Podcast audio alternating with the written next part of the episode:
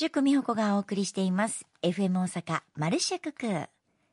この時間はコスモエコマルシェ。未来の地球のために今私たちが知っておきたいこと、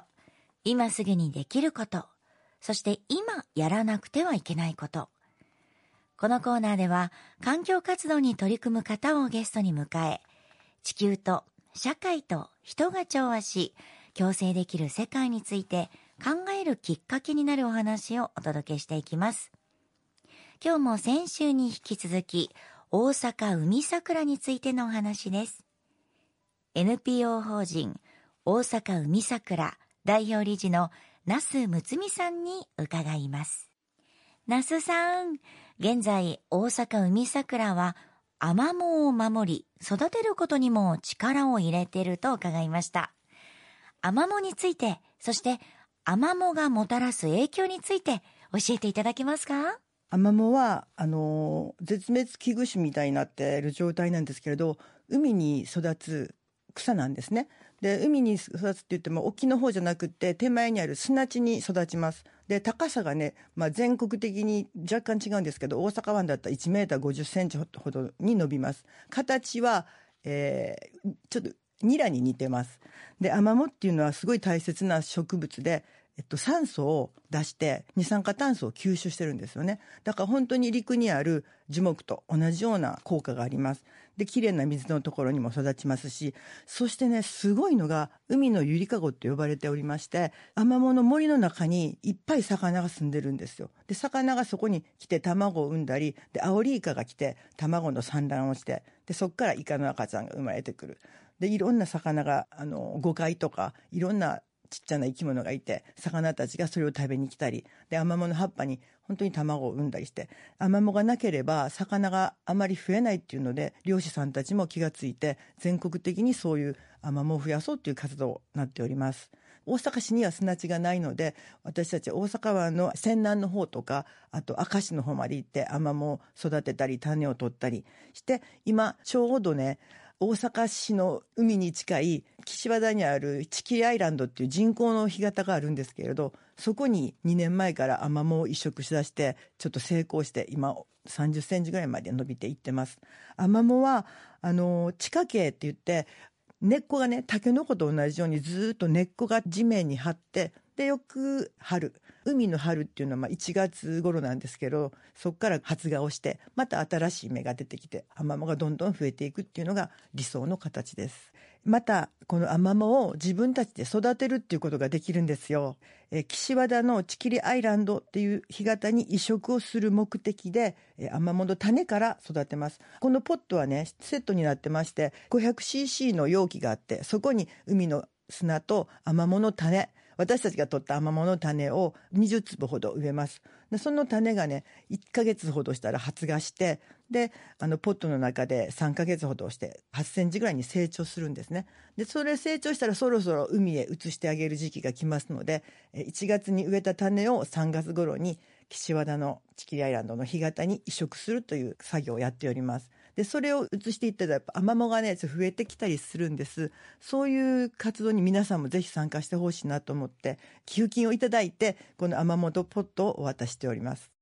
素敵な活動をされてますね。アマモは酸素を出して二酸化炭素を吸ってくれるんですね。いや、知らなかった、本当に。でも、アマモってこうやってね、どんどん増えると、海の中の状態も良くなるので、そういう活動を私もね、いつか参加したいと思います。素敵な活動を那須さんがされてるんだなと教えていただきどうもありがとうございました。で、続いてなんですが、那須さん、昔、実はライブハウス、ファンダンゴの店長をされていたという経験から、大阪海桜では、音楽、芸術、パフォーマンスを通して、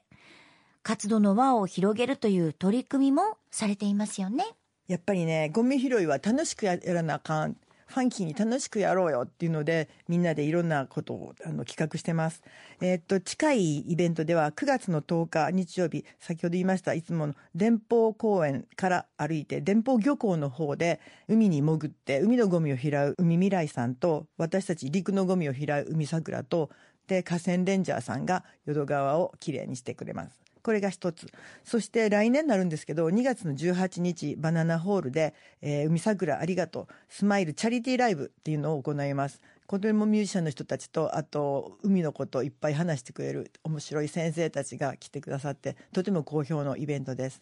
はい、そして3月には、えっと、春が来たなっていう感じで泉南里海桜フェスっていうのがありますそこではもうタッチングプール魚を触ったり海で潜ったりでもちろんゴミ拾いと生き物観察いろんな行事をしますのでぜひこちらにも注目してください。はい。皆さんも今から来年の2月18日開けといてください。ライブを見てね、海のこと考えたり、音楽と一緒にこう、楽しむっていうのがまたスッとね、皆さんのこの中に入ってくると思いますので、イベントの方にも参加していただきたいです。それでは、最後になりますが、那須さんから、リスナーの皆さんにメッセージをお願いします。はい、やっぱりねプラスチックごみっていうのがこれからの大きな課題だと思うんですよね。毎年1万5000トンのプラスチックが世界中に流れていってます。で生き物たちがもうプラスチックを食べてご飯や思って食べるんですよね。流れてくるプラスチックを本当にクラゲにそっくりや思ってウミガメが食べてます。普通に。でその紐とかネットに首とかは絡まって動けなくなって酸欠になって生き物たちがいっぱい死んでいます。そういうのが本当にあかんと思うのでやっぱりプラスチックごみは捨てないというふうにみんな心がけてほしいと思います。あとそうですね皆さんが参加してほしいと思うのはやっぱりゴミを拾うこと。恥ずかしくないですしゴミ拾ったら本当にすがすがしい気持ちになる。もちろんゴミも捨てたらあかんけど。あと本当にね人事じゃないんですよ。本当に自分のことなので自分もそうやし企業さんたちもね